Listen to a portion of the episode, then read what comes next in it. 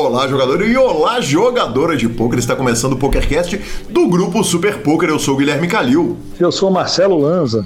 E depois da fantástica entrevista com Felipe Ketzer, em duas partes, chegamos a ele, o homem, a lenda Tom Goldfinger. Falamos muito de poker, muito de vida, mas falamos, claro, de música, falamos de café e, claro, chegou o programa. Eu estava aguardando ansiosamente a ida dessa entrevista ao ar. Lembrando que o PokerCast, claro, é trazido a você pela Bodog, pela Suprema Poker, pela Pay for Fun e pela SX Poker. Perguntas, participações, sugestões, promoções e comentários. O nosso e-mail é pokercast.gruposuperpoker.com.br, Instagram e Twitter, arroba Guicalil e arroba Lanzamaia.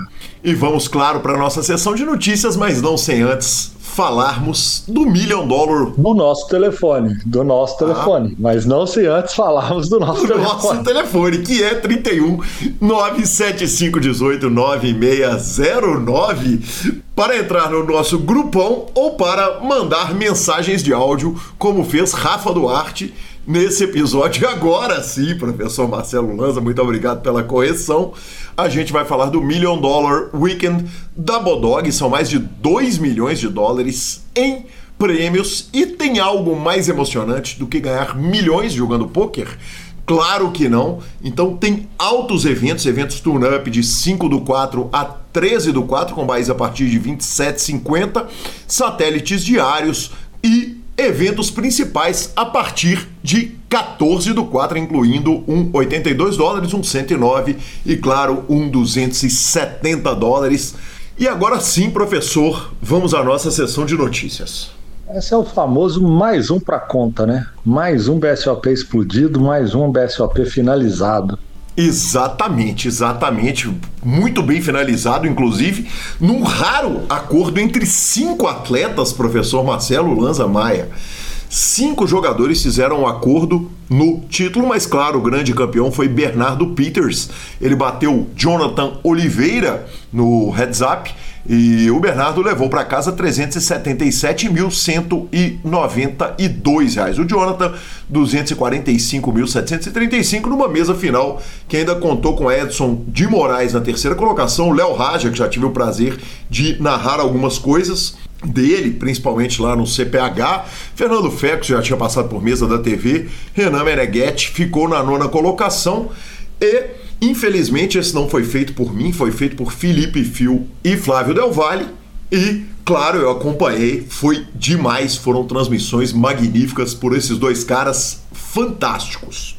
Também tivemos classificação no Leires. É, Lanzinha, deixa eu te Direito falar. a pedir música no Fantástico, hein? Então, olha, teve música no Fantástico, mas eu vou te falar que o que Regina Kassab e o que Bruno Onzueta fizeram nesse torneio, nessa série, não foi brincadeira, né? Uh, ah, para começar, as duas pegaram um pódio no, no Leires. Regina Kassab, campeã, Bunzueta, terceira colocada, e Bianca França ficou com a segunda colocação. Mas a Bu ainda cravou o Super 500, ainda cravou o PokerStars Invitational, ganhando com o Invitational um, uma vaga para o LAPT Montevideo e espero que ela tenha ido com a mala vazia porque voltou com três troféus na mala. Que BSOP, que delícia! No Pialo Dealer Choice, tivemos como grande campeão nosso querido José Heraldo Voan, o rádio. Uh, o rádio levou 38.150 reais Rádio que também ficou com a terceira colocação no Mixed Games Dealer Choice. Olha que reta final, Lança. Terceiro colocado rádio. Segundo, nosso querido amigo Rendel Mourão, daqui de Belo Horizonte. E grande campeão, Murilo Figueiredo, o Muca. Tivemos ainda no 8 Game Pedro Todorovic cravando com Pedro Barossi na segunda colocação e o nosso Rodrigo Garrido, que está aqui toda semana com a gente no PokerCast. Ou seja, uma grande etapa do BSOP para finalmente começar essa série no território brasileiro, porque vale lembrar que ela começou lá em Bahamas, né, Lozinha? É, e já dá para ver, né, que mais uma vez os mesmos nomes, como se repetem os nomes, né, sempre os mesmos, sorte pura, pura, pura. O ranking de Mixed vai ser aquele jeito, aquela mesma turminha, o ranking geral também, e bem puxado para a turma. E vamos para a próxima, né? Exatamente, Lanzinha. Uh, estão esclarecidos agora os termos do bet entre Sean Dib e Bill Perkins. A gente tinha falado, Lazinha, tinha parecido meio fácil mesmo, né? Perder 10% da gordura corporal foi como eu interpretei o tweet, a gente deu a notícia logo no primeiro momento. Peço desculpa, vou fazer essa errata aí para o nosso público, mas o Bill Perkins depois tweetou o seguinte: é um deal, 100k para 1 milhão, 17% de gordura via Dexa Scan. Cara, e aí, Lanzinha, eu fui ouvir a entrevista do Bill Perkins ao Doug Polk. Uma entrevista longa, né, cara? Eu ouvi o Bill Perkins. O Bill Perkins é um, um, um, um, milionário com muita coisa legal. Assim, ele pensa em muita coisa legal. Ele é autor do livro Die with Zero, né? Morra com zero. Ele pretende gastar, usufruir do dinheiro dele todo durante a vida dele. E na entrevista ele fala uma coisa curiosa, Lance. Ele fala, inclusive, que o Sean Dib poderá utilizar o remédio Ozempic, aquele remédio hoje injetável que as pessoas estão têm usado aí para emagrecer. Que se diga, não é o que eu estou usando, eu estou no clássico Vigilantes do Peso no momento, mas dá uma bela de uma facilitada, né? Na hora que a gente falou que era 10% para começar, Lanzinha, nós recebemos mensagem do Brasil inteiro querendo pegar os trouxa. querendo pegar os apresentadores.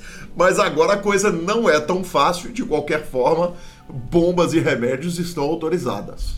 Mas o interessante é que no Twitter do, do Bill Perkins, ele termina o Twitter com a hashtag Deep the Model. então, tipo, acho que no fundo, cara, ele tá torcendo pro cara, ele tá torcendo mesmo pro cara. Fala, se tiver, quiser injetar, injeta, quiser fazer, mas vamos, vamos melhorar isso aí, que eu não tô gostando. Tipo assim, eu gosto de você, eu quero melhorar isso aí, sabe? É, é isso, né, cara? Os bets do Bill Perkins são sempre isso, né, Lanzinha? É, são sempre a intenção de tornar uh, outra pessoa, a vida de outra pessoa melhor, melhorar a qualidade de vida, dar boas lições para as pessoas. Eu acho um ótimo uso para os milhões dele. Está chegando mais um Mastermind de 10 a 18 de abril no H2 Clubes Paulo. Exatamente, Lanzinho. Masterminds a gente tem muito carinho com esse torneio, né? É, vai ter Aprenda Poker no Masterminds, torneio de cachetão, torneio de xadrez, spin and torneio dos campeões, torneio Master Coach com um monte de, de treinadores. Então, esse é um torneio que eu recomendo o jogador que está na cidade de São Paulo ter um carinho especial e lá dar uma olhada, porque de repente você vai conseguir pegar aula grátis, pegar palestra, se divertir pra caramba na H2 e lembrando que o main event vai custar 450 reais a entrada e tem 500 mil reais garantidos. A gente falou de um bet e agora vamos falar de um desafio, né? O desafio entre Nick Airball e Matt Burkey e a treta está louca. A treta tá louca, professor. Deixa eu te falar. As falinhas no Twitter, a gente tinha falado um pouco a respeito disso. Falamos que íamos trazer mais notícia a respeito do que está acontecendo. Uh, olha, primeiro, teve mal-estar, teve aquela, aquela pesagem de MMA um batendo no peito do outro, assim, falando a um centímetro do outro, sem juiz, dentro de um cassino, quer dizer, tá sujeito os caras serem expulsos do cassino logo antes do, do desafio começar, falinha doidado, e aí os caras começam a julgar.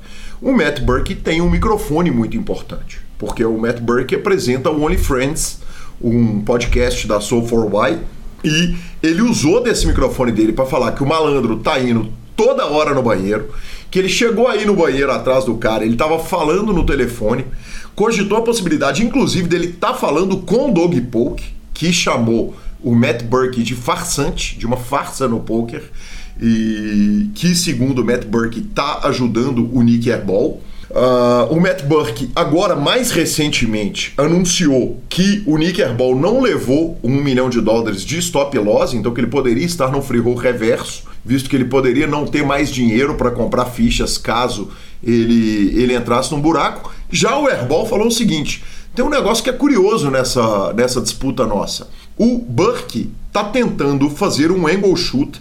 Angle shoot é uma jogada que ela não é ilegal, mas que ela é pouco ética. A gente já falou isso algumas vezes aqui no PokerCast.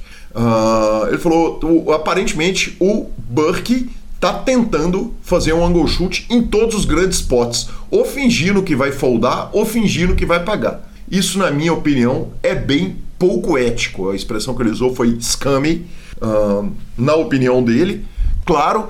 E, Lanzinha, no final das contas, eles chamaram o Phil Galfond para arbitrar a treta entre os dois, né, para discutir uh, questões que precisam ser discutidas ao longo do negócio. E o Phil Galfond deu uma, uma tweetada falando o seguinte: olha, a arbitragem tá de boa e indo super tranquilo. E você tá lendo aí o texto do Nick Herbal, eu tô pensando uh, em como traduzir esse tweet. Eu recomendo a todo mundo ir lá no Twitter do Phil Galfond. Mas entre outras coisas, o Matt Burke falou o seguinte: se você quiser um cachorrinho para te dar suporte emocional, fica de boa, pode levar pro, pro, pro cassino.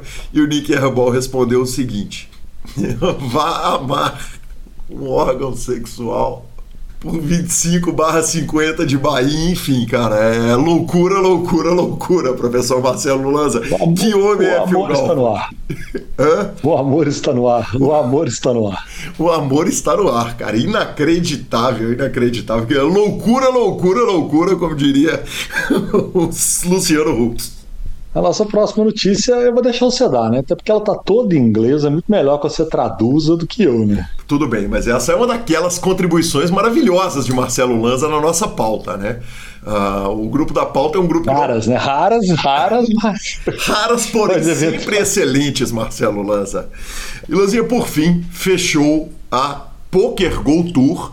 Uh, o grande campeão do main event foi o Martin Zamani e eu estava exatamente assistindo o podcast do Matt Burke, o MesaCast lá dele no YouTube, e Cara, eles apontaram um negócio, eu, eu, eu para ser muito honesto, eu não assisti essa reta final do Poker Go Tour, mas eles apontaram uma parada que é simplesmente magnífico e eu vou colocar a voz da própria repórter do Poker Go falando a respeito de como ele descreveu o que ele faz para estar tá batendo no field.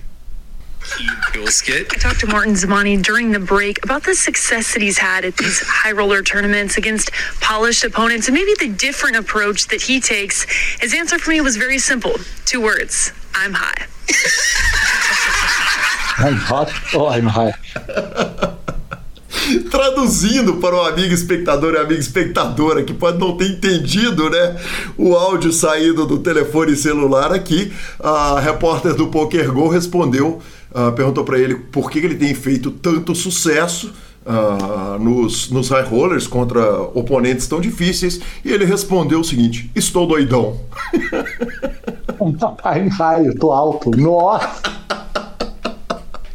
Maravilhoso, né, Marcelo Lanza? Que parceiro, meu amigo. Cara, maravilhoso, maravilhoso, velho. Coisas que só o poker nos proporciona. O profissionalismo, né, da repórter foi demais na matéria. Mandarei isso lá no grupão do PokerCast, né? Esse, esse corte que eu fiz do YouTube. E claro, nós vamos para a entrevista, mas não sei antes trazermos a palavra da Pay for Fun, sua carteira digital com cartão de crédito pré-pago estão chegando aí. Tá começando a Libertadores logo mais tem jogo. Marcelo Lanz era para estar tá indo para o estádio, está aqui cumprindo o seu compromisso profissional gravando o PokerCast. Muito obrigado, Lanzinha. E claro, você que quer mandar dinheiro para um site, tirar de um, botar no outro, pegar o melhor bônus, a melhor forma de fazer isso é através da Pay for Fun, carteira virtual que eu uso para transitar o meu dinheiro na internet. E ficamos com a palavra do Rodrigo Garrido, pódio do BSOP. É, ficou assim impressionante como tá rápido, né, Gui? Profissional tem uma rotina, mas o amador que às vezes está ali só um tempinho, né? Apareceu uma brecha no, no dia, ele tá afim de jogar, ele tá afim de, de sentar um pouquinho no computador. Ah, pô, mas putz, não tem as fichas, vou ter que pedir, vai demorar duas horas, já vou perder o tempo que me sobrou. Não, vai lá, faz, que rapidinho tá na conta e como aí começa a jogar. Muito obrigado e vamos para a entrevista de Tom Goldfinger. E chegamos à nossa entrevista e com muito gosto e satisfação recebo no PokerCast Tom Goldfinger ou Thomas Silva, enfim, como preferir. Tom, que prazer te receber aqui no PokerCast. O prazer é meu, é um realmente é era uma coisa que eu pensei lá atrás quando acompanhava o trabalho de vocês, são tantas entrevistas aí e realmente tinha uma coisa que eu tinha muita vontade de fazer era trocar essa ideia com vocês aqui. Obrigado demais. Que coisa maravilhosa. Uh, a gente vai avisar ao amigo ouvinte e a amiga ouvinte que essa vai ser uma conversa que vai ter muito poker, mas vai ter café, vai ter música, vai ter vida de família, vai ter filosofia, enfim, tem muita coisa para a gente falar, mas claro que nós vamos começar com a clássica Quem era o Tom antes da vida do poker, porque essa pergunta nunca foi tão relevante. Cara, antes do poker, eu fui um músico, é, arranjador, é, violonista. Fiz praticamente isso a vida inteira, né? Comecei a trabalhar com música bem jovem, assim, com uns 14, 13 anos. Toco violão desde muito novo, piano também, mas praticamente a vida toda focada no violão. Viajei bastante tocando, produzi muita trilha sonora, dei muita aula, uh, vivi intensamente de música aqui, que é, um, que é uma coisa que, pô, acho que mais tem. A maior parte da minha vida foi vivendo de música. E o poker, ele já fazia parte da minha vida nessa época como um hobby, né? Como uma, uma terça maravilhosa à noite com os amigos, religiosa, né? E pelo menos até 2014 foi isso. Foi aí. Esse é o tom antes do poker. Perfeito. Uh, uma coisa importante a gente dizer é o seguinte: você não era um músico. Uh, como é que eu falo isso sem ofender todos nós? Eu sei o que você quer. Eu sei o que você quer dizer. Eu não, eu não, Exatamente. Eu não, eu não era um músico iniciante nem intermediário, né? Você não era um músico de revistinha. É, eu, Cara... eu, já fui, né? Com, quando eu comecei a tocar violão, quando eu tinha uns 9, 10 anos, o único, único recurso que tinha, a não ser ir nas casas Manon comprar uma partitura, era ir na banca de jornal comprar revistinha e tocar o que a banca quisesse que você né, toque, né? Então não dá para escolher muito repertório, não consegui ir na banca e falar, ah, eu quero uma revistinha do Dori Caymmi. Não tinha essa revistinha, então tinha a revistinha da, do Red Hot Chili Peppers, do, do que fosse. Então, na época, como eu precisava aprender, queria muito acompanhar o ritmo da minha vizinha de frente, que tocava violão já. Eu comprava todas as revistinhas do mundo e tocava qualquer tipo de música para aprender. Isso com meus 10 anos. Então, assim, comecei na revistinha, uhum. com certeza, mas a obsessão ao violão uh, me fez evoluir muito rápido, né? Como violonista. Então, eu acho que muito se explica a, a quantidade de horas que eu desprendi tocando violão. E antes de abraçar o poker como carreira, quer dizer, uhum. conta um pouco como é que era a sua vida de músico, a respeito de, quer dizer, qual que era o, a, a, rotina, o cotidiano e a condição que a vida de músico te permitia. Ou não permitia, né? Como sim, é, sim. Infelizmente, é... às vezes é comum no, na música. Sim, é que para falar disso, é, é, é, bem importante ressaltar que a música ela acompanha a sua evolução não só artística, né? né Para você galgar os, os degraus na sua carreira, você precisa evoluir a parte artística e a parte de business, né? Para que você transforme todo aquele empenho, aquele esforço, aquele estudo em dinheiro, né? De alguma maneira, né? Então, assim, a música ela tem muitos braços e muitas maneiras de você evoluir. Eu optei por, uh, por seguir uma linha específica. Então, para desenvolver isso, foi foi difícil no começo, claro, né? Eu não era muito habilidoso ainda, não tocava tão bem, não cantava tão bem, não tinha um repertório tão amplo. É, e eu também sempre tive um gosto musical muito específico, então eu não era o cara certo para tocar a música que a galera queria, sabe? Então, assim, quantos pedidos frustrados eu, eu tive que, que dizer não ali. Porque não porque eu não queria, eu era fresco, é que de verdade mesmo eu não sabia. Então o que, que eu pensei na época? Eu lembro que com uns 15 anos eu tive uma grande ideia, que é até parecida com jogar torneios de pôquer, que é tentei vencer o jogo da música no volume. Então pensei o seguinte, falei, ó, chega de ganhar pouco dinheiro e de fazer muito esforço. Eu vou procurar 200 lugares para tocar nessas duas próximas semanas e se eu conseguir 2, 3% de sim, eu já estou ganhando São muito Paulo dinheiro. capital, perdão. Tudo São Paulo capital. É. Perfeito. Então saí de, de ônibus e a pé e de bike, de skate pelas ruas de São Paulo, anotando num papel e oferecendo o meu trabalho. Na época eu já tive a malandragem de conseguir gravar umas quatro faixas ali num CDzinho. Então, ao invés de dar um cartão, eu dava essas quatro faixas para as pessoas que eu queria que me contratassem, que eu queria que me uhum. contratassem. Um CDR. É, exatamente, mas bonitinho, uhum. tinha feito capinha, sabe? Uma coisa bonitinha, que é a parte de business que eu falo sempre, né?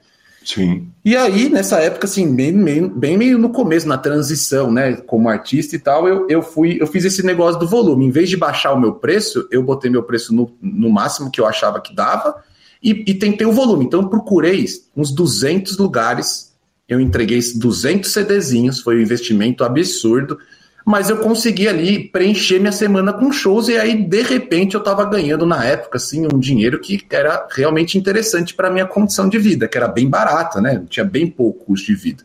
Uhum. Então, logo na adolescência ali, eu comecei a me virar com grana e entendi como que funcionava a ideia do mercado, né, para um músico medíocre. Na época, eu achava que eu estava nesse nível, assim, mediano, né, não medíocre pejorativamente falando, mas mediano, né? Mediano, na média mesmo. Literal. Então eu sabia que eu não podia chegar no Bourbon Street e pedir para fazer um show, porque não, eu não tinha esse nível ainda, né? E nem essa, esse conceito, né? Não tinha uma, uma bandeira que eu defendi e tal. Então eu fiz esse negócio do volume, então eu trabalhava muito, eu parei de estudar no terceiro colegial, eu acho, ou no segundo, pra, só, só para focar na música. Depois eu voltei para me formar e fazer faculdade de música. Então, respondendo sua pergunta, são fases. Próximo ao momento onde eu decidi jogar pôquer e, e levar isso como a minha profissão, eu estava, eu acho que no meu melhor momento. Eu, eu tinha ido para a Europa é, para fazer alguns shows, para encontrar alguns amigos.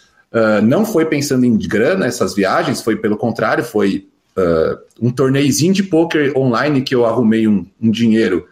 Foi o que me patrocinou na minha Eurotrip musical, né?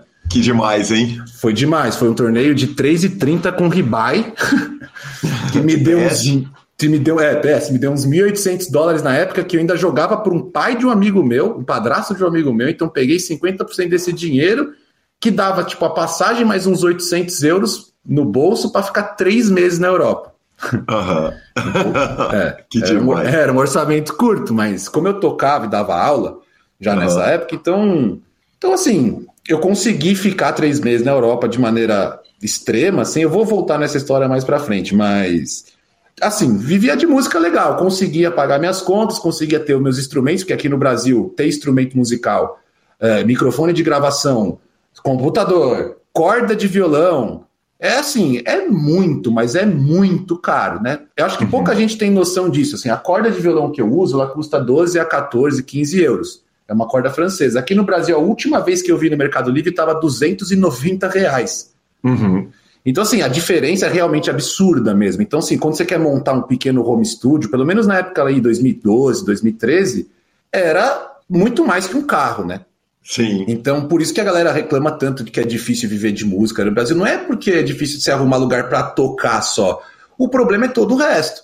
Tu precisa de um microfone, de um pedestal, de um violão decente, de uma caixa de som, de uma mesa de som, de microfone de gravação, de cabeamento. E quando você vê tudo isso e quanto você vai ganhar o seu cachê, você percebe que você precisa cobrar mais caro, não tem o que fazer. Né? Sim. Então, a música, assim, é, é engraçado até lembrar disso, né? Porque até por esses motivos de business e de todo esse, esse trabalho todo que eu decidi parar de trabalhar com música, né? Foi até por isso, né? Logo quando eu volto da Europa. Mas é isso. Era, era uma vida que no final foi mais estável ali quando eu estava vendo música, mas variava muito, né? Janeiro era zero reais de renda e novembro e dezembro, sei lá, 10, sabe? Uhum, era muito, sim. era muito assim. Então, é e para piorar com o dinheiro que entra pingado na mão, né? Que, que, que para voar ele é rápido demais, né? Não, não, e assim, cara, voar demais, assim, porque, não sei, pelo menos os músicos raiz de verdade, o cara não. O cara não sabe gastar dinheiro, ninguém sabe gastar dinheiro. Por isso que músico precisa ter produtor, empresário, é, mulher, mãe, alguém tem que. Porque o cara recebe dinheiro, primeiro, o cara, sei lá, ele a vida dele custa 3 mil reais por mês. Aí o que ele faz quando ele ganha 5? Ele compra uma guitarra de 4. E aí ele corre atrás de o resto do dinheiro para pagar as contas, porque é incontrolável isso para o músico raiz. Porque o que ele quer? Ele quer ficar rico? Não, ele quer quitar as coisas dele e poder gastar dinheiro o máximo possível com instrumento musical e equipamento. Não tem outra coisa, entendeu? Então é uma bola de neve, é um pouco complicado você ficar rico, né? Você juntar grana, né?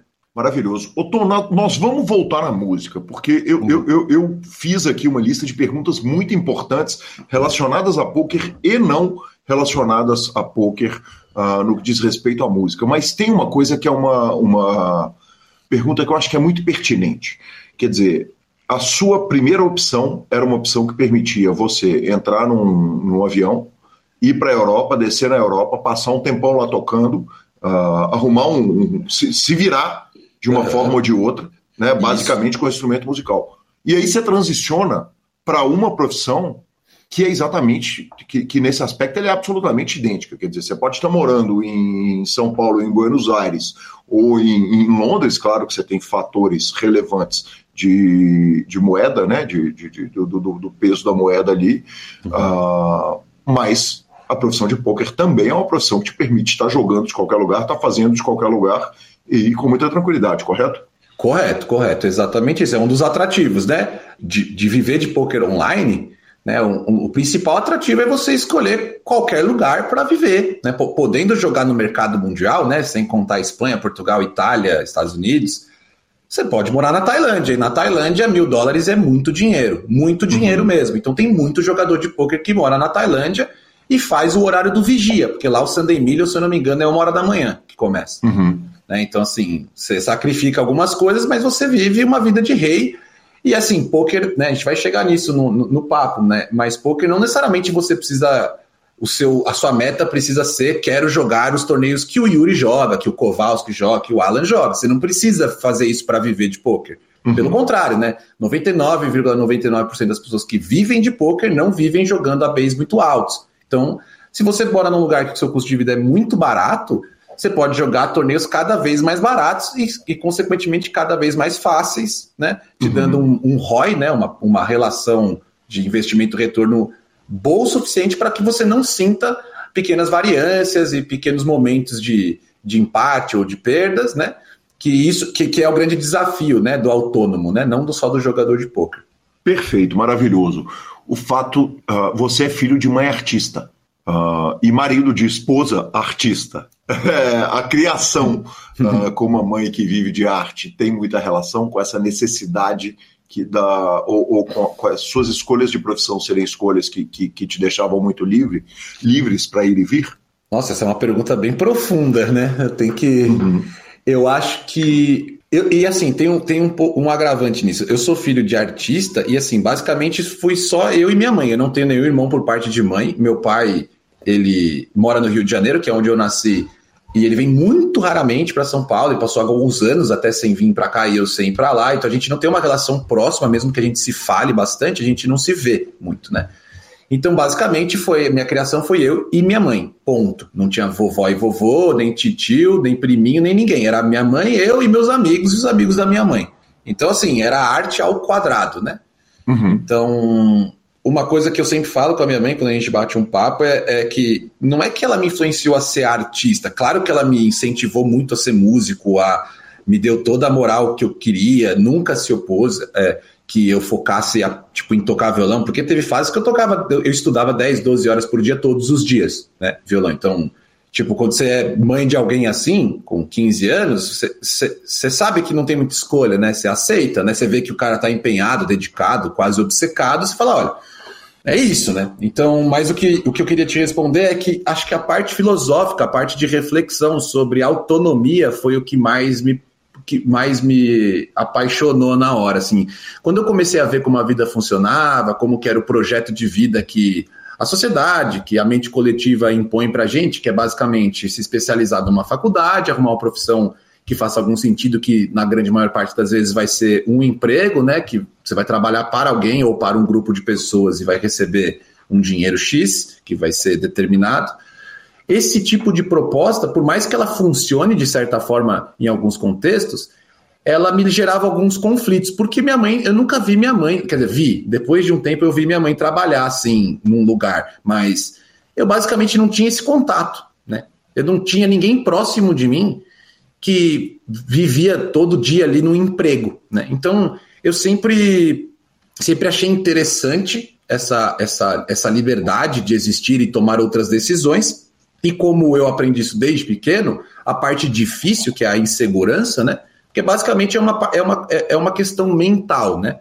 Você, você deixa de arriscar ser autônomo e se empenhar muito em alguma atividade qualquer que seja, porque você tem a insegurança lá do futuro, né? O futuro é incerto, as coisas, as responsabilidades aumentam, todo mês você tem questões que você precisa resolver financeiramente, e a vida do autônomo não tem garantia de nada depende de uhum. você e da sua energia. Então, vendo as pessoas em volta de mim, principalmente minha mãe, né, tendo essa liberdade e abraçando a variância, né, porque nem sempre é fácil, né? Então tem Sim. vezes que é difícil. Mas isso me tocou de alguma forma e eu cresci sempre pensando nisso, né? Claro, eu, eu, eu decidi que em vários momentos que eu realmente eu e minha mãe ficamos sem dinheiro mesmo, assim, nenhum. A gente tinha casa, a gente tem uma casa, né? Que foi sempre foi um porto seguro, mas assim, grana mesmo já chegou a acabar várias vezes. Então, várias vezes eu tava naquele checkmate de será que eu pego um emprego em algum lugar, entrego um currículo, será que eu continuo tentando? mas eu não sou tão bom ainda, eu sou medíocre, meus amigos músicos que são 10 anos mais velhos que eu são incrivelmente melhores, como que eu vou tocar no bar que toca aquele cara, como que eu vou tocar no evento que toca aquela moça. Então, assim, era, era realmente muita insegurança que, que, que, que, que passava na minha cabeça e que deve passar de qualquer um, mas uh, essa XP da minha mãe, de observar as pessoas, me fez, nesses momentos de decisão uh, extrema, né, eu sempre tentar essa, esses planos, né? usar minha criatividade para tentar resolver a parte matemática, que foi como eu te dei naquele primeiro exemplo. Né? Como que eu vou conseguir cinco trabalhos na semana? Eu vou em 10 bares? E se eu for em 200? Sabe? Uhum. Será que se eu for em 200, minha chance de conseguir cinco trabalhos já é muito melhor, né? Do que eu em, em 10, né? Então, quando eu comecei a ter esses insights, eu percebi que mesmo não sendo bom o suficiente, isso serve bastante para poker, né? Bastante mesmo. Mesmo não sendo bom o suficiente ou não tão bom quanto pessoas que eu admirava, eu conseguia construir uma realidade em volta de mim que sustentava o meu sonho. Interrompa a entrevista do querido Tom Goldfinger para falarmos do 1 milhão de reais da Suprema com o menor buy da história para um torneio deste tamanho lá no aplicativo, 149 reais apenas. O torneio não tem Edom e, claro, se inscrevendo até o final do primeiro nível, você ganha o VIP Gold de 7 dias. O torneio vai acontecer agora no domingo de Páscoa, dia 9 de abril, às 15 horas, com late registration até às 8h50 da noite. Esse não dá para perder, né, professor? Esse vai ser gostosinho, viu? Tá maluco. Esse vai ser tiro e bomba. Tá maluco. Que delícia. E voltamos para Tom Goldfinger.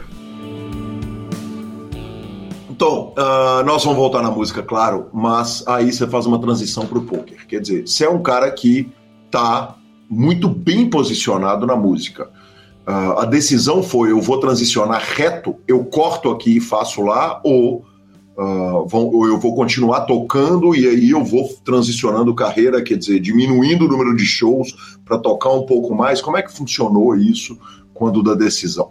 Olha, para te responder isso decentemente, eu preciso enriquecer com todos os detalhes, porque Por realmente favor. no meu caso foi bem à parte, assim, porque quando eu vou para Europa é, fazer essa minha primeira viagem para Europa e tocar e sentir um público diferente, pessoas, né, que. Ô Tom, uma... posso te interromper? Pode, claro. Um cara músico no Brasil chega com violão no ombro na Europa, uh, você entra na Europa, porque os caras devem olhar e falar o seguinte: esse malandro tá vindo para cá, vai viver aqui, não vai voltar nunca mais para a terra dele. Isso era uma preocupação ou não? Então, é, como eu tinha uma, eu tenho uma amiga residente que é francesa, né? Nasceu no Brasil, mas ela é francesa e mora em Bordeaux, e minha passagem uhum. era de até Bordeaux e voltar por Bordeaux eu tinha o número da casa dela, o telefone dela, etc e tal, e tipo assim, claramente eu ia visitar ela, eu ia tocar com alguns músicos, eu ia fazer workshops e tal. Eu tinha esse texto meio na cabeça, caso alguém me perguntasse alguma coisa, né? E, e, e curiosamente, me perguntaram sobre dinheiro e tal, e, aí, e eu tinha uma resposta pronta, né, no aeroporto, porque realmente tem esse risco, né, de você ser julgado ali como mal intencionado e voltar para casa. Uhum. É, até aconteceu com um amigo meu, mas ele é tatuador. Para mim foi tranquilo. Quando ela perguntou de dinheiro, eu falei: olha, basicamente eu tenho isso em dinheiro e tenho meu cartão de crédito. Falei assim, bem tranquilão, e, mas falei: tô na casa de alguém, não vou pagar estadia, não vou pagar hotel, não vou pagar transporte, vou ficar tranquilo, eu vou pagar só minha comida e olhe lá, no mercado. Uhum. Rolou esse papo na França, quando eu cheguei. Né? E minha escala foi é, por. Acho que minha escala foi. Pegar essa viagem, deixa eu só pensar para não falar besteira minha escala nessa viagem. Ah, não, foi pelo Marrocos, é outra viagem que eu troco ideia no aeroporto. Mas enfim, tem esse risco. Mas se você tiver uma carta, alguém residente, se você tiver essa resposta clara e essa pessoa tipo, for uma pessoa que tem um emprego, é realmente, né? É muito tranquilo você fazer viagens longas e ficar. E tipo, uh, pô, tem muita faculdade de música, tem muita coisa que o músico vai fazer, às vezes que não necessariamente, né, tentar a vida como músico ali do zero, né? Mas, Sim. Mas é isso. Perfeito. Você vinha me falando se a transição era seca ou se ela foi uma coisa gradual. Uhum. Então, quando eu vou para a Europa, né? Nessa ideia de, de conhecer novas pessoas e tal, eu vou. E aí é a win na vida, né? É uhum. tudo que tem, vai até o limite, né? E aí eu volto. Mas eu preciso fazer um parênteses antes. Antes de eu ir para a Europa, eu já jogava poker online, já jogava poker ao vivo como hobby e tal. Uh, e um ano, dois, um ano ou dois anos antes disso, 2013, eu acho, 2012 ou 2013, eu conheço, eu conheço o Daniel Freitas através da Nayara Rocha, que estudou comigo no colégio. Né? Perfeito. Então, e aí, o Daniel, uh, através da Nayara, me convida, né? Ele até contou isso aqui na entrevista, ele me convida para fazer parte de uma, uma equipe, né? Pessoas que ele ia investir tempo e conhecimento para jogar os torneios de São Paulo. Então, os melhores jogadores jogavam os torneios mais caros com o Dani e a gente jogava os torneios semanais ali dos clubes, do Vegas, do Stars e tal. Né? Era eu, o Vini Perry, acho que o Rony Peter, uh, o Luiz, o Luizinho, o, Moringa, a Nayara e se me. Ah, se, deve ter mais alguém que me fale na memória que, que eu não tô lembrando. E era a gente lá. Cada um tinha seu trampo, ninguém, ninguém, não sei, ninguém. Acho que só a Nayara que fazia isso integral de todos ali. O resto acho que tinha alguma outra atividade, não tenho certeza, né? Mas beleza. Então isso já acontecia antes dessa minha viagem. Então eu já tinha esse contato com o poker graças ao Daniel, né, que me chamou para tipo para assim representar alguém, ter senso de responsabilidade, sabe? Tipo você, você joga para alguém que acredita em você, é um outro jogo, né? É uma Sim. outra, é um outro approach com o torneio, né? Então, com, e eu já vim estudando poker também, eu já tinha alguns amigos do meio, porque, enfim, eu tinha muitos amigos que jogavam poker em clubes e tal. Eu tentei abrir uma marca de roupa de poker na época, né? Só que tentando no milagre ali, meus sócios não, não conseguiram acompanhar o ritmo, tiveram filho, não sei o que lá. Mas não deu prejuízo nenhum. A gente se pagou ali, né? Mas fez as, alguma coisa e tal. E aí, assim, eu acabei conhecendo muita gente do meio, né? Inclusive um cara que chama Jean Marcel Mastrocola Gazeta, o famoso JM Luck. O J. Marcel, que é um jogador regular hoje do Forbet, uh, é um cara muito querido, é um amigo meu. E coincidentemente, esse cara, olha que loucura, velho. Esse cara tava em Madrid, numa cidadezinha nova de Madrid, ali, um projeto novo porque ele estava, se eu não me engano, apresentando um programa ao vivo que passava no Brasil, mas era gravado num estúdio em Madrid. Ele estava lá por alguma razão, por essa razão. Então, coincidentemente, minha viagem não foi pensando nisso, tá? Então, aí eu tô na Europa fazendo show, tocando, não sei o que lá. Uma hora eu entrei em contato com ele e falei, ah, então, eu não tinha destino, não tinha dinheiro, então ia pingando na casa das pessoas, pelos países, né? Então eu falei, você tá aí? Então tô indo. É até engraçado, se um dia você falar com o Marcel, ele, o ponto de vista dele me recebendo é muito engraçado, porque ele, eu chego em Madrid com uma amiga minha, ele abre a porta e ele fala, mano, você parecia o tipo Carlos Adão, o andarilho do destino, assim, ó, magro, só com a meu, minha bag do violão, minhas roupas todas dentro da minha bag enfiadas no violão, não tinha mala. Uhum. Tipo, eu tinha, e assim, minhas roupas eram uma bermuda, uma calça, tipo, três cuecas, quatro camisetas que eu comento da Decathlon, um tênis e um chinelo, e olhe lá, eu nem sei se eu tinha chinelo. Era isso, assim. E aí ele rachou o bico, ele falou, que absurdo, né? O que, que você tá fazendo? Eu falei, ah, tô aí, né? E aí encontrei ele lá, e ele já tinha um time, ele já tinha uns jogadores que jogavam para ele na época, que faziam parte já do samba, porque ele já era jogador do samba nessa época. E ele estava tendo ótimos resultados e tal. E nesse dia ele até me fez uma proposta para eu jogar no, no sambinha que eu até uhum. ri dele na hora, porque na época, o mercado, nessa época, os, os deals, né, o acordo entre jogador e, e time era em torno de 25%, 30%, né, para o jogador Sim. e o resto para o time. Era, era o padrão mesmo dos times do mundo, né? E quando ele me fez essa proposta, a primeira coisa que eu falei para ele, falei, mano, todo o meu dinheiro está sendo gasto agora, quando eu voltar para o Brasil. Se eu aceitar uma proposta de jogar poker, que é um negócio que eu nem sei se eu vou sair ganhando, por 25%, eu vou viver do quê? Uhum. Tipo, porque eu falei. Qual, que, ele, qual que é o seu estado nesse momento? Solteiro, casado? Eu sou casado, moro com a minha mulher e seis cachorros. Não, nesse momento da sua vida. ah, tá naquele na momento lá? É, é. Eu tava namorando, mas eu tava nessa viagem sem minha namorada. Eu tava com a minha melhor amiga, que é minha melhor amiga até hoje, madrinha do meu casamento e tal, que é essa psicanalista que mora em Bordeaux. Perfeito. Mas eu tava namorando, assim, pensando uhum. na vida, decidindo o meu destino, decidindo o que eu queria da vida. Essa viagem serviu muito para essa reflexão, né? Perfeito. E, mas nenhuma dúvida de continuar com música, tá? Não, até uhum. então, até esse momento dessa proposta, mesmo depois da proposta, porque eu ri dessa proposta, falei, pô, mano, eu não sou milionário, como que vai viver disso, cara? E nessa época, time de pôquer não tinha uma mega estrutura para segurar o seu BO, sabe? Uhum. Não tinha. Tipo, então assim, se eu quebrasse, assim, eu, eu, eu ia ter que pedir dinheiro para alguém, porque poker online é muito difícil conciliar com outro trabalho, principalmente música, você pensar pelos horários, etc e tal, e tudo que envolve música. Então, eu pensei, pô, para aceitar um negócio desse, eu preciso dar uma segurada na música, pelo menos 90%, e focar nisso, senão eu não vou evoluir, tá ligado? E para ganhar dinheiro no poker, você precisa ser bom de jogo, não tem outro caminho, e bom de performance, né? Então essas duas coisas dão trabalho pra caralho, né? Então, você, pô, pelo menos assim, talvez na época nem, nem soubesse que isso dava tanto trabalho, né? Mas já sabia na época o trabalho que dava. Eu já lia livro, já via vídeo, eu era. Eu tinha algum suporte da época no Chico. O Chico Nog era um cara que eu conheci online, a gente virou amigo, ele me deu várias ajudas, assim, e através dele que eu descobri que poker era extremamente complexo, né? Que foi o primeiro cara que mostrou que era stats, rude e coisas uhum. assim. Então, foi um choque. E aí, beleza, encontrei o Marcel, falei que não, de jeito nenhum, pelo amor de Deus, não tem como fazer isso. Continuei minha viagem, fui para Portugal, toquei pra caramba, depois fui pra Itália sozinho, fali, tive que vender o violão na Itália para conseguir voltar para França. Uh, coisas desse gênero, de loucura, assim. Uh... Mas até então só tá você.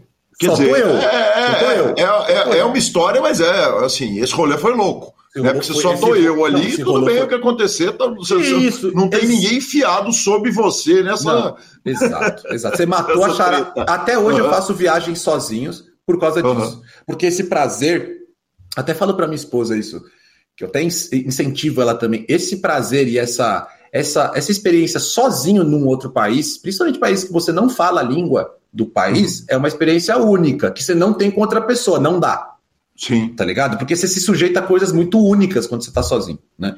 Pô, mano, eu andei do aeroporto de, de Roma até o centro da cidade, são tipo 25 quilômetros de madrugada na chuva, coisas que você nunca faria com absolutamente ninguém junto, né? Então... Muito mais preocupado com o violão molhado do que com você próprio. Nossa, você não tem ideia. Eu devo ter fotos disso um dia, eu vou tentar divulgar, isso deve estar em algum HD, mas assim, é muito absurdo, né? A, a loucura. Não tinha nada reservado. Então, cheguei em Roma às 5 horas da, 5 horas da manhã, não, né? Meia-noite, andei até às 5 da manhã e não tinha hotel, não tinha rosto, não tinha nada reservado. Eu era tipo uhum. alguém andando na rua, né? Então, enfim. Aí beleza, essa viagem acontece, eu volto para Bordeaux, blá blá blá, milhões de coisas acontecem, música, música legal. Tinha vários trampos marcados no Brasil de música. Marcado, assim, show marcado já. Vida que segue, seis, sete pau por mês garantido, sabe? Sim. Aí o que eu faço? Eu chego no Brasil com uma apenas todo o meu patrimônio era meu, lógico, meu instrumento musical que estava no Brasil, meus equipamentos e uma nota de 100 euros. Esse era meu patrimônio nesse momento. E assim, minha mãe não, tem, não tinha grana nessa época. Então, assim, não é que uhum. eu tinha 100 reais e minha mãe tinha dinheiro. Ninguém tinha dinheiro, entendeu? Nenhum. Sim. Eu alugava ali a edícula da minha casa, isso segurava a, as contas e o BO padrão. Mas aí, cara, aí que entra a mágica de tudo, né? Eu sentei, na... nunca vou esquecer esse dia. Eu cheguei, passou uns três dias, que eu cheguei, quatro dias. Eu sentei numa cadeira, assim, de um cigarro. Peguei na época, eu tava, tava, tomando um drink, hoje eu quase não tô bebendo, mas na época eu peguei uma, uma, aquela cachaçinha clássica São Francisco, sabe? Que custa baratinho. Uhum. Sentei com ela, dei um golinho, pensei, olhei pro meu violão, falei, puta, eu gosto tanto de tocar, mano, e eu tô tão irritado com esse negócio de correr atrás, né? Esse negócio de chegar sem grana e ter que fazer os trampos a milhão e tal. E aí, eu não sei porquê, eu tive a insana ideia, neste momento, com 100 euros na mão, que acho que já tinham sido gastos até, uh, ligar para o Marcel e falar: Oi, eu vou aceitar a sua proposta. Aí ele falou: Para, velho. Eu falei: Juro, velho, eu tô. Quero aceitar a sua proposta, quero jogar no Sambinha. Chamava Sambinha o grupo na época. Uhum. Era, os sócios eram o, o Marcel, o Fioba, o Pitão. Eu tô esquecendo um ou era só os três? Talvez seja só os três. Se eu tivesse esquecido, não desculpa, desculpa, viu? Mas... O, Felipe Fio era jogador desse time, não era? Então, tinham pouquíssimos jogadores. Se, se eu não me lembro, era Felipe Fio, Daniel Camel, Falzica, que eu lembro, assim, o Renato César, o Furacão, o Fio e o Pedro Paulo são os caras que eu tenho certeza que estavam nessa época. E tinha outros caras incríveis, tipo Gabs Drogba, o, uhum. o Gabriel Schroeder, não sei falar o nome dele, que é um cara maravilhoso, cara que eu gosto muito, cara foda. Cara, tinha uns caras que são muito fodas hoje, assim, mas era um grupo de. Eu não tenho certeza, acho que tinha uns 25, 30 pessoas, alguns no samba, né? Que era o Marcel, uma galera ali, e mais uma a turminha no sambinha, sabe? Era bem pequenininho. Isso é 2014, 2015. Acho que é 2015, isso, outubro. E aí o Marcel até fala: não, beleza, vou aceitar, vou abrir um chat para você, tem Skype. E eu nem falei para ele que, tipo, mano, meu setup era um notebook que eu comprei no Carrefour, sem mouse, sem monitor, sem teclado, tipo, sem teclado extra, né? Assim, um notebook pelado, uhum. só, com o touchscreen do mouse lá, esse era meu setup. Tá ligado? Mas eu nem falei nada na época, na época nem eles perguntavam, hoje a gente pergunta, né? Mas, Sim. beleza, aí aceitei, aceitei, ele até me conta que quando ele me contratou, ele, ele, eles falaram entre si que eles tinham certeza que não ia dar certo, que não ia vingar, porque eu não tava vindo de um trampo chato, tá ligado? Eu tava vindo uhum. de um trampo irado e que eu me virava bem, sabe? Tipo, que eu já era conhecido por as pessoas, que eu tinha um network bom, eu tinha eventos para fazer e, a, e pagava minhas contas, e eu tava aceitando uma proposta de praticamente assim, não ver a cor do dinheiro, né? Como que vai ver, né?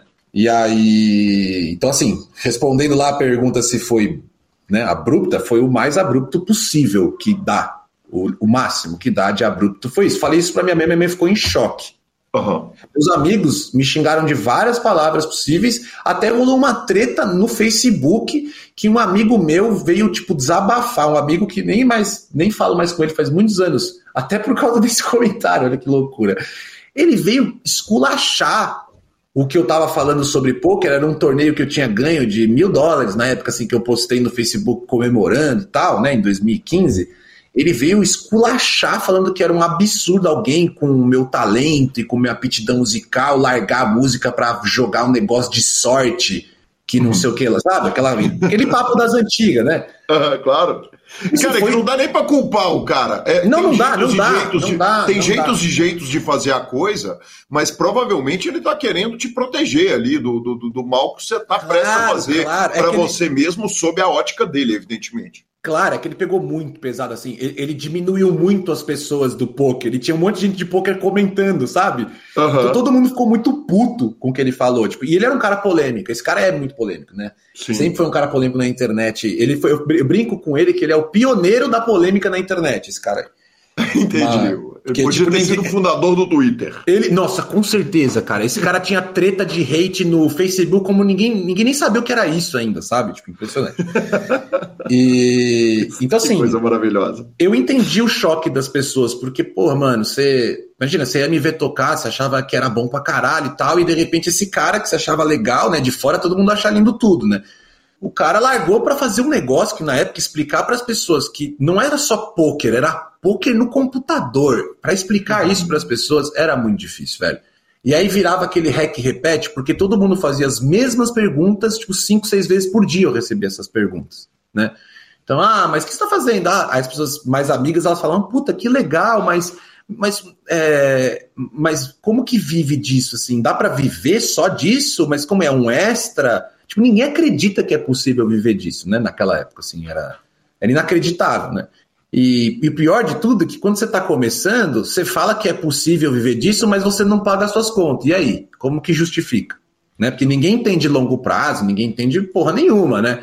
Sim. Tipo, então minha mãe via um cara que estava conseguindo ter sucesso na carreira dele, na, na fase adulta, né? Não, já, era, não, já não era molequinho, né? Isso tem oito anos né, atrás, né? Eu tenho 34, então não, já não era criança, né? Então, assim, minha mãe trabalhava, eu trabalhava para a gente se ajudar a pagar as contas. Então chega o cara que trabalha e tem um trampo legal e fala: vou jogar pokerzinho no computador aqui, no quintal, esse é meu trampo. Uhum. É foda, entendeu? Então eu tive que lidar. Eu até brinco, né? Hoje eu acho que eu sou especialista em conversar com esse tipo de pessoa e aconselhar a família ou meus, meus jogadores no rock sobre como lidar com as pessoas que não te apoiam, com as namoradas, porque até até é bom falar isso aqui num, num, num espaço onde outras pessoas irão ouvir, que é, cara, o maior inimigo do autônomo é, são as pessoas em volta dele, com certeza, sim. Porque às vezes é até nem, às vezes é até melhor manter o seu trabalho em silencioso ali do que você tentar compartilhar, porque as pessoas são muito capazes de te convencer ou de criar um conflito na sua cabeça, de te deixar com a pulga atrás da orelha, entendeu? Porque Sim. a música, no poker, então eu já tinha o know-how da música, né? Tipo, você já falava que eu vivo de música e o cara respondia, mas e o seu trampo? É qual? Eu falava, porra. Uhum, né? Então no poker era só a sequência disso aí, né? Então, então para mim foi assim. Então foi bem bruto mesmo. Eu, eu dei alguma sorte, né? Porque no meu segundo grind, no meu primeiro grind, foi numa terça, sem mouse, sem nada eu fiz o milagre de fazer três heads ups em três torneios diferentes, tipo micro stakes lá, tipo no, nos finados Cubeds, né? Nos torneios com Ribaia John que tinham no PS, eram muito fáceis. Uhum. Eu já vinha vencendo nesses torneios por conta, então foi, tipo, tive esse milagre de conseguir ganhar os torneios, pagar o meu make-up e já ficar up no time no primeiro, nas primeiras 12 horas, né? Então, dá para iludir bastante a pessoa, né? Então, isso no samba já, né? A gente tá falando de 2015, né? Então. Perfeito. Uh... Agora, lá em 2015, isso não significa que você vai subir de stake. Isso significa que você teve hits e vai ter alguma paz, talvez, para jogar, para ter um respiro. Exatamente. Nada que nem, nem passou pela minha própria cabeça subir de stakes, porque eu tô falando de torneios que pagaram. Um pagou 500, outro pagou 300, outro pagou 600. É isso, entendeu? Uhum. dólares. A gente está falando de forra, né? Quanto que então, tá assim, o dólar ali 2015, 16? Não está desse jeito que está hoje, né? Acho que era 4 e algo. Uhum. 3.9, depois a gente vê, mas posso estar tá chutando muito mal, né? Mas eu acho que uhum. nessa época era 4 e algo. Ok. Né? Eu acho, não tenho certeza, né? Uh, mas era assim, meu custo de vida na época era uns 500 conto. Então, assim, 500 reais, né? Então, porra, 500 reais porque eu alugava minha edícula, então só precisava de dinheiro para pagar internet, meu celular e comida.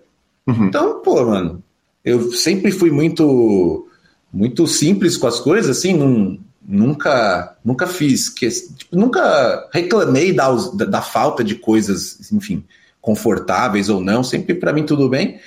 Então, pô, mano, não precisava de muito dinheiro, até por isso que eu topei jogar no, no samba, né? Porque eu falei, ah, mano, meu custo de vida é barato. Tipo, dá para chegar para alguém e falar, me empresta aqui então, sabe? Tipo, dá. Não é, não é absurdo, sabe? Você consegue pagar, né?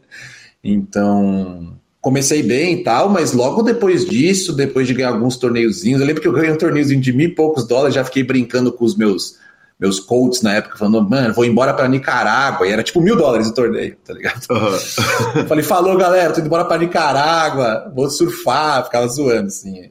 E eles rachavam o bico. E, mas depois tive dar um swing, né? Entendi o que era poker logo depois, tipo, de, de, de a casa cair. Aí na época o Jean, o Jean Guimarães, o JG Júnior, uhum. Janzinho, Janzinho, que é do Forbet, ele tinha começado e voado assim um ano, um ano e meio de impressão infinita de dinheiro. E ele foi convidado para ser sócio da época dos backers do Sambinha. E ele acabou sendo meu backer. De repente, ele começou, entrou no time e virou, tipo, meu backer muito rápido, né? Ele voou, assim. E eu achava isso maravilhoso. Falando, nossa, imagina se eu tivesse voado assim um ano, tá ligado? E, e ele foi um dos caras que me ajudou. Me ajudava com a conta da net, me ajudava com ração. Era um cara que Pô, velho, sempre falo isso pra ele, assim, um cara que me ajudou a, a, manter aquele processo funcionando e eu não precisar uh, ficar tocando violão ou dando aula de violão para segurar o BO. Eu conseguia ter 24 horas por dia de foco no jogo, né? Pode Ô, Tom, Algumas coisas. Primeiro, apontar a, a, a, o tanto que é curioso, né? A sua mãe é artista desesperar porque você joga poker. Porque geralmente as mães de profissões tradicionais desesperam porque o filho é artista. então, isso. então é, isso eu achei muito irônico, eu não vou deixar de apontar.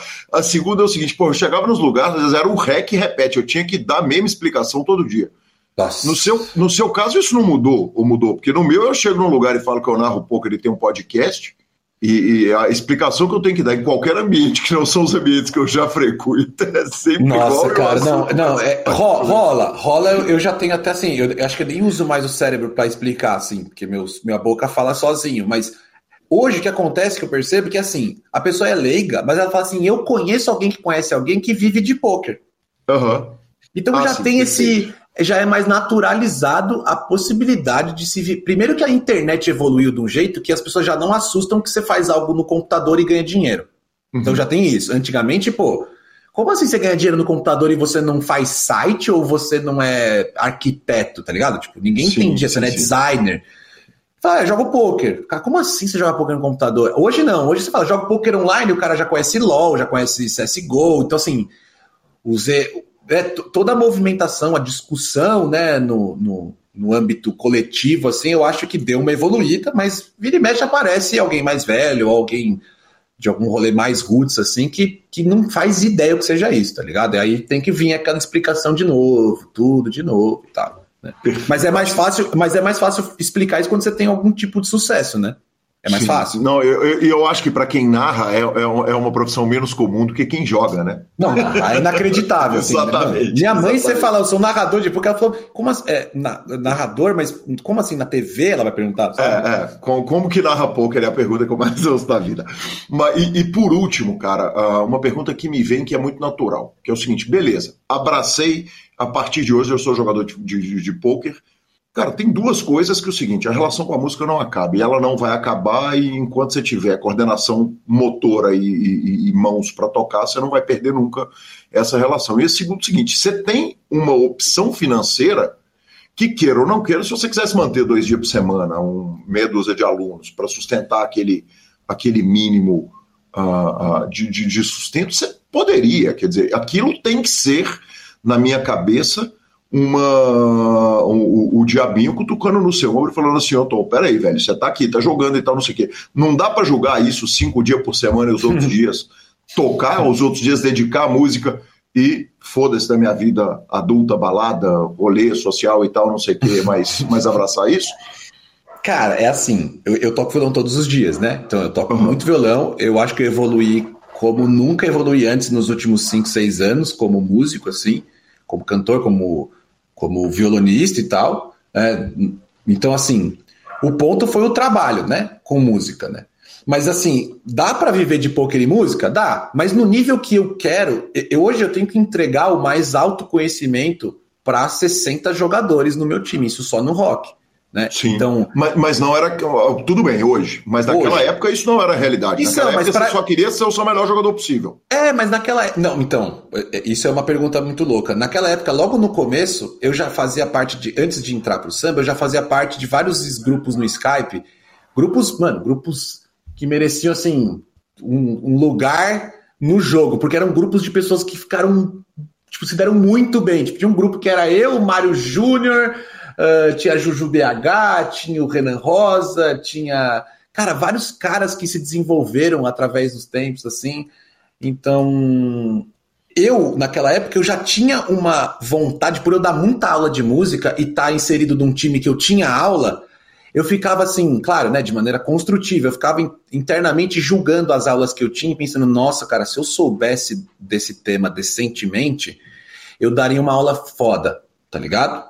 Porque uhum. eu, me, eu fiz faculdade de licenciatura em música brasileira, eu dei aula demais de violão, tipo, e de mão direita, e workshop. Então, eu, eu gosto demais de dar aula, é uma parada que me dá muito prazer.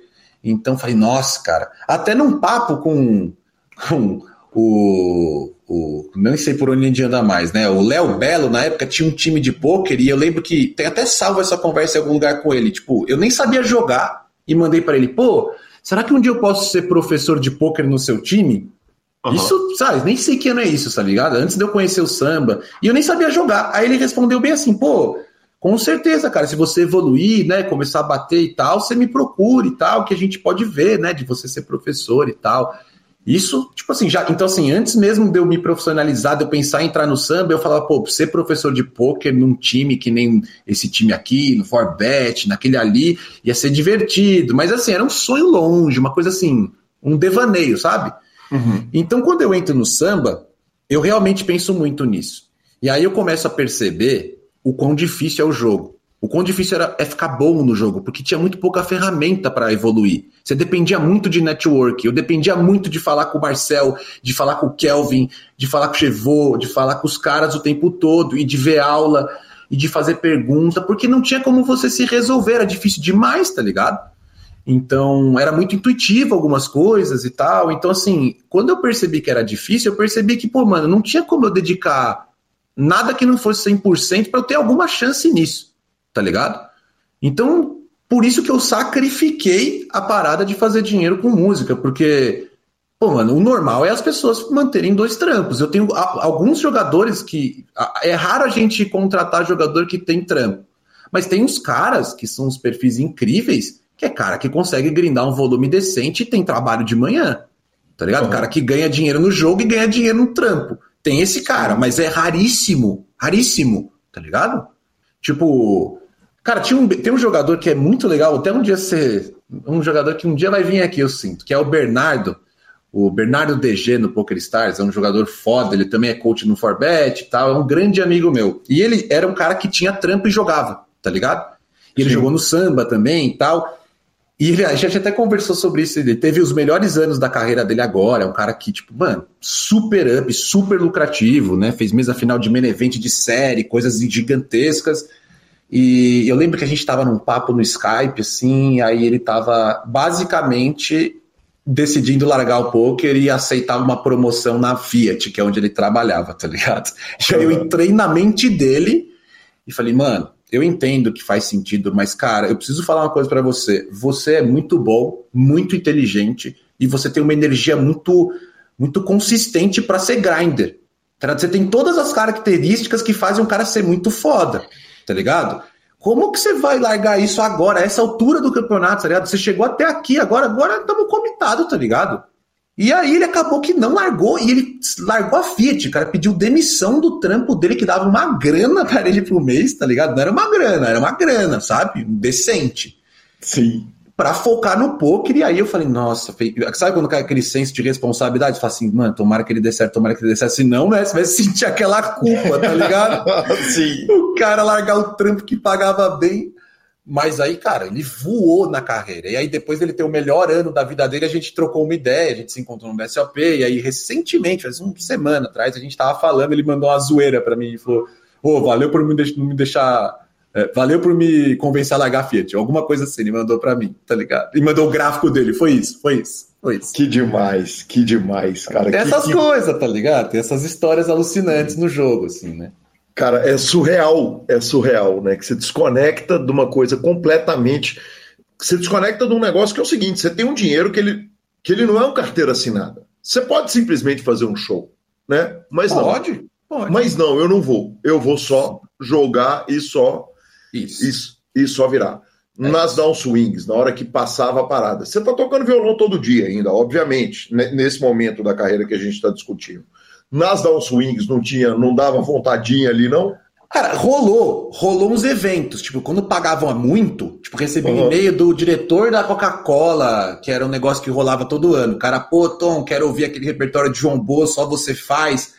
E ele pagava muito. Então, tipo, com certeza eu pegava os trampos que pagavam muito. Tipo, na Down Swing, assim, se eu pudesse vender alguma coisa ou fazer o um negócio ali, tipo, eu preferia do que ficar me dividando com alguém, tá ligado? Com certeza. Só que assim, era muito intenso. E depois de muito pouco tempo como jogador no, no samba, eu recebi a proposta que salvou minha vida.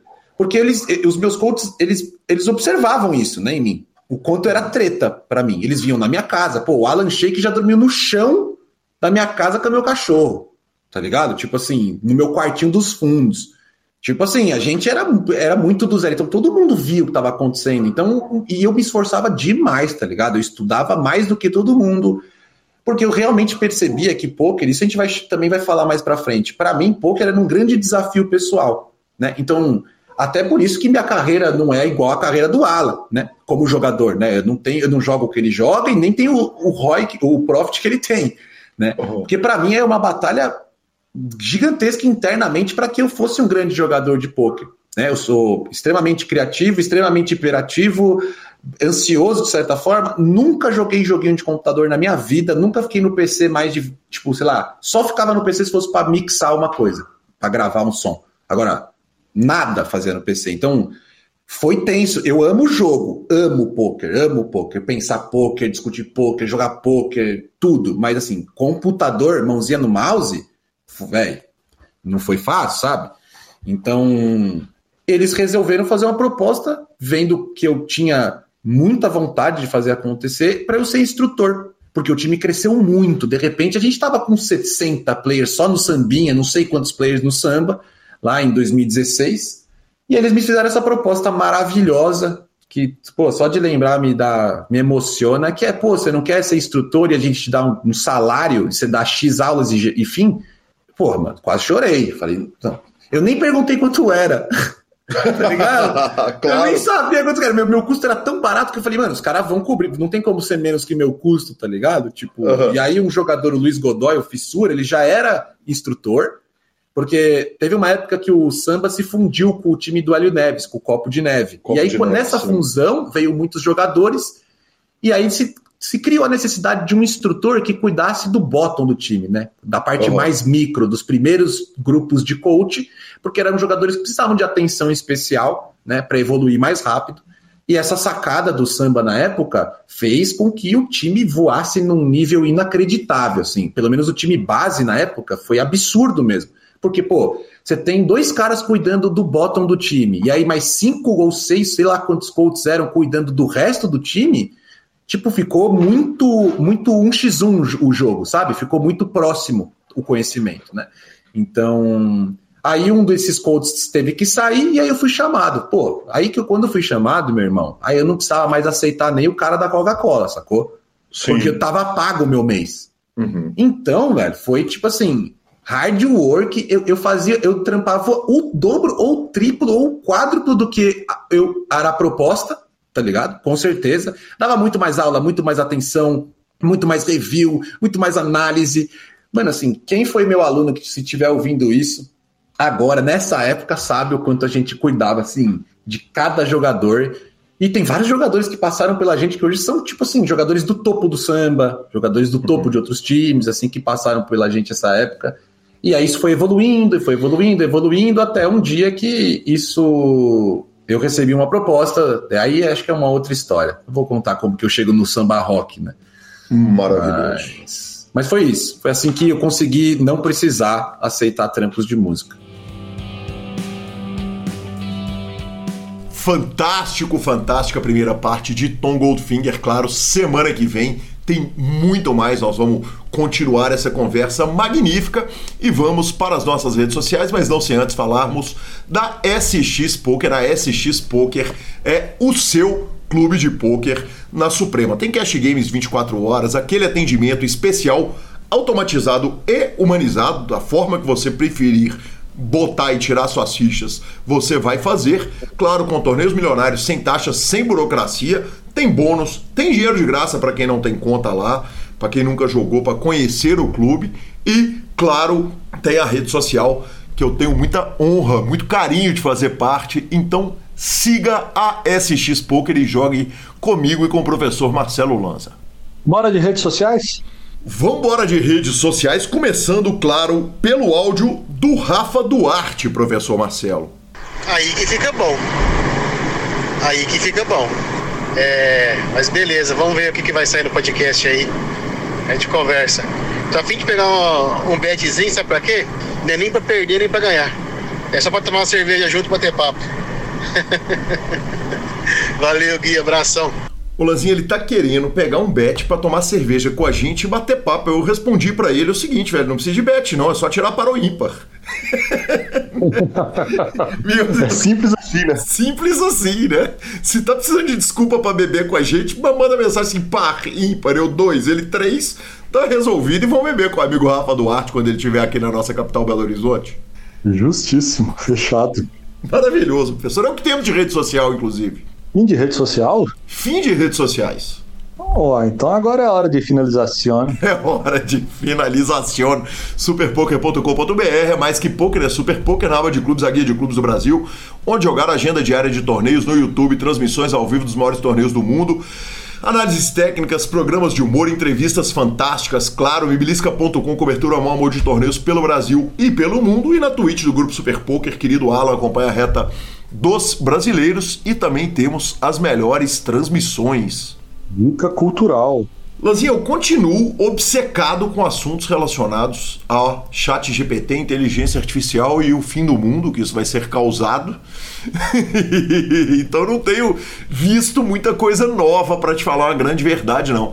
Claro que a treta entre o Matt Burke e o Nick Airball também me tomou um bom tempo essa semana assisti muitas horas de vídeo para poder trazer as informações aqui para o nosso amigo espectador e amiga espectadora.